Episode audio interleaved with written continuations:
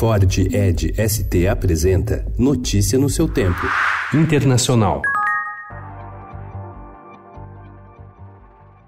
Donald Trump ganhou ontem mais um escândalo no currículo. Segundo dois funcionários do governo, citados pelo jornal The New York Times, o presidente pressionou o primeiro-ministro da Austrália, Scott Morrison, para que ele descobrisse detalhes da origem da investigação sobre sua campanha presidencial de 2016, que na época buscava informações que prejudicassem a democrata Hillary Clinton. E o presidente dos Estados Unidos, Donald Trump, disse ontem que a Casa Branca estava tentando descobrir a identidade do denunciante, cujas revelações levaram os democratas a iniciar um processo de impeachment contra ele na semana passada. Os advogados do denunciante se disseram preocupados com a segurança do seu cliente.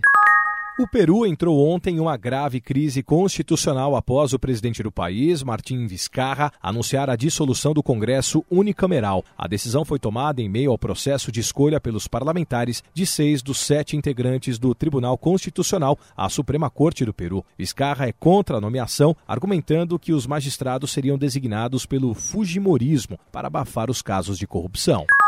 Em convenção do Partido Conservador em Manchester, Boris Johnson se uniu à ala radical da sigla, formada por defensores da saída do Reino Unido do bloco europeu, sem um acordo com os demais países. Figuras importantes do partido não participaram do evento após expurgo promovido por Johnson contra seus críticos.